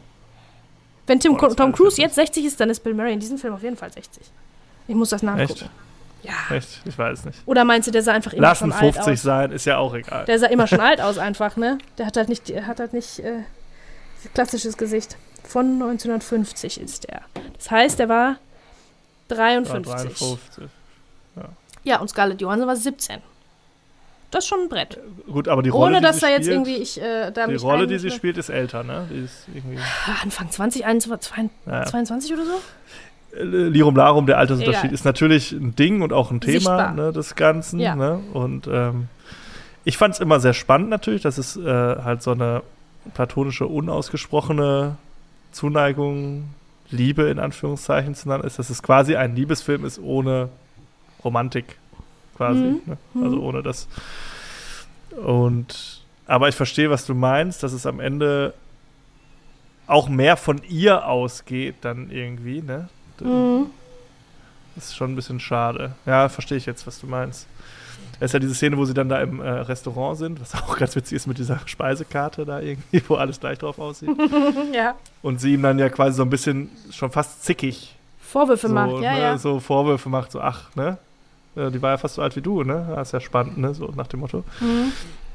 Ja, stimmt, das, das äh, untergräbt das Ganze so ein bisschen. Genau, das hätte es für mich nicht, um, nicht gebraucht. Also ich hätte das gut gefunden, wenn man absolut ganz klar und deutlich das die ganze Zeit äh, zu erkennen bleibt, dass sie auf keinen Fall irgendwie eine romantische Beziehung haben oder romantisches Interesse aneinander. Ähm, aber wahrscheinlich, vielleicht verstehe ich das auch nur falsch. Aber das hat mir so, so immer so ein bisschen so, ein- so einen Dämpfer gegeben. Weil die sind eigentlich Freunde. Es ist jetzt so, als hätten sich Freunde gefunden. Und auch das ist so, das ist komisch, weil so richtig viel unterhalten die sich ja auch nicht. Warum sind die Freunde? Wa- Was, was bringt die zusammen? Das Einzige, was sie zusammenbringt, ist ja die, die Einsamkeit und die Isolation, dass sie zusammen jetzt in dieser Blase sind. Die Ja. zusammen isoliert sind. Die würden sich niemals finden, äh, wenn die zu Hause wären und da in der, in der Dorfkneipe sich treffen würden. Die würden sich niemals füreinander interessieren, weißt du? Nee, nee, eben, das ist, stimmt. Das ist ja stimmt, das- das ist auch sehr spannend. Mhm. Ähm, ja gut, warum interessieren sie sich füreinander? Einerseits ist äh, Bill Murray relativ lustig und äh, Stimmt. er bietet ihr so ein bisschen so, äh, so ein Ausbrechen aus diesem Aus der ja, auch sehr oberflächlichen, was sie da so hat mit ihrem Mann und dann dieser äh, Bekannten. Und er bietet da auch mal so einen anderen Blickwinkel irgendwie, einen etwas heiteren. Heiter Also und reifer wahrscheinlich. Ja, Ja. Und Mhm. ähm, was bringt sie ihm? Sie ist, er ist für sie wahrscheinlich so ein. Boah, schwierig zu sagen. Es ist so, dass. äh, Für ihn ist ja so das Thema, dass er schon so sehr, sehr lange verheiratet ist und so für ihn sich alles irgendwie so ein bisschen, ja, wie man das ja häufig so hört, ne? Oder sich vielleicht auch vorstellen kann, dass es nach 25 Jahren Ehe oder was weiß ich dann irgendwann nicht mehr so das Riesenkribbeln ist im Bauch, Mhm. so, ne? Ja. Ist es für ihn dann vielleicht eher, dass es so, dass es ihn an seine Jugend, an den Anfang seiner Ehe erinnert oder an, ne, an seine junge Frau. Schwierig so, ne? Ja. Hm. Also angeblich, jetzt mal ähm, zu der Trivia-Seite nochmal kurz ein, zwei Sachen. Ähm, angeblich ähm, ist der Charakter von äh, Scarlett Johansson, Charlotte übrigens heißt sie, ähm, äh, da ein bisschen an Sofia Coppola selber angelehnt, weil die waren, Mhm. die war mal, als sie mit Spike Jones noch verheiratet war, auf äh, auch auf so einer Dienstreise in äh, Japan oder in Tokio. Und daran soll das so ein bisschen angelehnt sein. Und der Anna Faris Charakter soll ein bisschen an Cameron Diaz angelegt sein, die da wohl irgendwie dann, ne, also Okay. die, die sie dann da getroffen haben, weil Spike Jones war da, also der ist ja Regisseur auch und der hat dann natürlich viel gearbeitet und Sofia Coppola hat dann da immer so ein bisschen eher so abgehangen, so Mhm. wie Charlotte hier. Und ähm, ja, das fand ich ganz, äh, ganz interessant, dass der, der Charakter von Anna Faris auch an Cameron Diaz, auch an eine, eine echte äh, Schauspielerin angelehnt sein soll. Und außerdem war das eine Zeit, ähm, wir haben ja schon darüber geredet, Bill Murray ist ganz, ganz schwierig, der verzankt, verzankt sich ganz oft mit Leuten am Set und so weiter und so fort und macht auch nicht mehr viel oder macht auch nur, nur ausgewählte Sachen. Und damals war das wohl so, dass der ähm, eine, eine Nummer hatte, eine, wo, wo nur eine, eine Mailbox rangeht. Ja. Oh. Und er hatte keinen, keinen Manager. Der hat im Prinzip den Manager, den hat er gefeuert und ersetzt durch eine Mailbox. Und da haben dann Leute angerufen und drauf gesprochen und ihre Nummer hinterlassen. Und wenn er Bock hat, ruft er zurück. Und Sofia Coppola hat er zurückgerufen. Und dann hat er gesagt, Okay. mündlich, okay, alles klar. Ne? Also dann haben die, weiß ich nicht, haben wahrscheinlich telefoniert und er hat das Drehbuch bekommen, fand das gut, hat gesagt, alles klar, macht er. Und ähm, das war's. Gebt ihr mein Wort drauf. Kein Paperwork, kein Vertrag, nichts. Ja, und dann sind die irgendwann nach Tokio. Und eine Woche vorher war Bill Murray natürlich nicht zu erreichen, weil den kannst du nur auf der Mailbox anrufen. ja. äh, nicht in Sicht. Und dann äh, wurden alle ein bisschen nervös. Aber ein Mann seines Wortes, ne, er ist aufgetaucht zum Dreh. Aber das ist schon, schon spannend, ne, wenn du dann so jemanden anheuerst und äh, hast den, den, den, den Cast, den du haben willst, und aber wer verspricht dir, dass der, wer kann dir da garantieren, dass der wirklich auftaucht, ne? Ein Mann Mhm. seines Wortes, Bill Murray, ist aufgetaucht. ja, das ist aber noch gut. Das ist ja auch äh, wahrscheinlich ein bisschen aus der Mode gekommen, ne? So dieses Gentleman's Agreement und dieses ein Mann ein Wort. Ja, Oder ja. Ein, eine Frau ein Wort. Ja, ist aber Ja. auch gefährlich. Stell dir mal vor, dann fährst du mit allen Mann, fährst du dahin nach Tokio. Ne? Die haben auch ein bisschen Guerilla, Guerilla Guerilla, Guerilla, Guerilla-Filmmaking auch äh, gemacht. Ne? Also die haben ganz viel, bei ganz vielen Sachen auch keine Drehgenehmigung gehabt und so und einfach aus dem Auto gefilmt und so weiter. Die mussten da schon ähm, auch ein bisschen aufpassen. Und Ja. ja, ähm, ja Bill Murray fand es wohl angeblich richtig cool, weil er ganz, ganz selten nur erkannt worden ist in, in Ja. Japan. Das mag er ja alles überhaupt gar nicht. Ganze Shishi. Und ähm, ja, ich muss sagen, also der, der ist wirklich, der ist wirklich ganz, ganz großartig in dem Film. Ja. Ne? ja, der Film ist großartig, muss man echt sagen. Also auch für mich, der ja gerne mal äh, die Augen rollt bei solchen Filmen, aber ich, Ja, den ich echt, hätte- mag ich den echt gerne. War mir so sicher, dass du den ganz schlimm findest, ne? Weil er halt so Ja. künstlerisch auch ist. Aber wie das immer so ist, ne, man kann nicht so verallgemeinern. Es gibt ja immer ne, das eine und das andere. Mhm. Das ist, ne, ja, manche Sachen titschen einen dann doch irgendwie. Ja, ja. Keine Ahnung warum. Kann ich auch nicht sagen. Ich äh, plane ja tatsächlich, oder äh, weil wir, also ich glaube, wir kommen zum Ende oder sind. Auf jeden Fall, Ende, auf jeden hast du Fall. noch was? Ähm, nee, ich hätte jetzt Ne. noch gesagt, dass der, dieser Film auch Oscar nominiert war. Ähm, Sofia Coppola war tatsächlich auch als, als Regisseurin nominiert. Mhm. Bill Murray, wie gesagt, auch. Bester Film war auch eine Nominierung. Und ähm, beste Regisseurin, bester Film. Und gewonnen hat Sofia Coppola tatsächlich für das beste Originaldrehbuch. Also den hat sie Ach, gewonnen. ja. Die anderen nicht.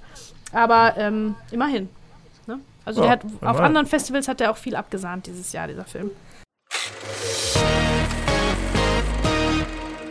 Ja, ich habe gerade schon kurz angedeutet. Also ich äh, plane tatsächlich auch eine Japan-Reise. Ich weiß nicht, ob es in diesem Jahr klappt. Das ist eigentlich angedacht. Ähm, weil mich ja das Land an sich total fasziniert und auch ja so solche Filme und so das jetzt äh, weiter befeuern immer wieder. Wo ich denke so, ah, dieses Tokio und so bei Nacht, das ist bestimmt auch total spannend. Ja, ja, Ach, weißt du, spannend. es gibt ganz viele um mich rum auch, ähm, die teilweise schon in Japan waren auf Reisen oder auch jetzt planen, dorthin zu fahren. Aber ich soll ich mal ganz ehrlich sagen, ich käme nie darauf, nach Japan im Urlaub zu fahren. Aber ich würde unbedingt, ich werde so gern zum Drehen dahin gefahren. Weil, Ja. da, weil dann, ne, dann machst du Bilder die ganze Zeit und ähm, ich war wäre auch schon mal fast zum Drehen hingefahren, das hat dann leider nicht äh, geklappt. Ähm, und dann kannst du das alles transportieren, alles, was du da erlebst, in Bildern, wie wir es halt so machen. Und ich glaube, das ist halt mega cool. Ne? Jede Richtung, in die du die Kamera hältst, ist äh, neu, anders und drehenswert, erzählenswert und spannend. Mhm. Das, das wäre mein Lieblingsziel als Drehort. Aber im- Urlaub, glaube ich, würde mich das wahnsinnig überfordern. Würde mich das total stressen. Mhm. Weißt du? Das ist ja so, das ist cra- crazy alles, total wild. Und dann, weiß ich nicht. Aber vielleicht, vielleicht denke ich das auch falsch. Alle Leute, die schon da waren, lieben das, ne? Und würden am liebsten nochmal fahren. Ist noch nie jemand Ja. wiedergekommen und hat gesagt, ach, Japan, bäh, hm, nee, muss ich nicht nochmal sehen. Geht also so. sind alle immer so richtig, äh, richtig hooked danach. Ja. Aber wahrscheinlich braucht man auch irgendwas, muss man dann irgendwie aus Tokio auch mal raus, irgendwo hin, wo es ja. Berge gibt oder Rundreise, Reisterrassen oder ja, ja. irgendwas Entspannendes zum Angucken, sonst drehst du durch. Ja, das auf jeden Fall. Ja, prima. Da haben wir unsere, also eigentlich eine relativ gute Auswahl, gute Hauptfilme auf jeden Fall. Mhm. Das Jahr 2004 startet erstmal verheißungsvoll. Wir schauen mal, wie es weitergeht. Äh, ob es mit dem Jahr 2003 mithalten kann, wir werden es sehen. Sollen wir noch eine Film-Challenge machen, weil wir jetzt so komm, kurz sind? machen eine kleine, schnelle, kleine, schnelle Challenge noch. Pass auf, dann äh, schaue ich mal. Jetzt wird es langsam echt schwer, noch was zu finden, was wir noch nicht hatten. Your favorite female director. Boah, das ist aber schwierig. Ja, also Greta Gerwig, oder? Würde ich jetzt direkt äh, wie aus der Pistole geschossen. Es gibt leider auch nicht so viele. Also könnte ich wirklich an einer Hand ja abzählen, leider. Also nicht so viele, die ich kenne. Sofia Coppola ist natürlich ähm, schon lange unterwegs, schon gut dabei. Dann gab es noch Jane Campion letztes Jahr. Äh, Oder vorletztes Jahr hat die auch einen Oscar gewonnen, die ist auch richtig gut. Nee, aber Greta Ja. Gerwig. Patty ähm, Jenkins finde ich ja auch gar nicht schlecht. Von äh, Wonder Woman, ne? Zum Beispiel, ja. Fand ich, finde ich auch cool. Fand ich jetzt auch. Monster hat die, glaube ich, auch. Hat die nicht auch Monster gemacht? Ah, okay. Nee, ich würde Greta Gerwig sagen, auch wenn ihr mich jetzt für lazy haltet und ich sage das nicht wegen Barbie, ich sage das wegen Little Women.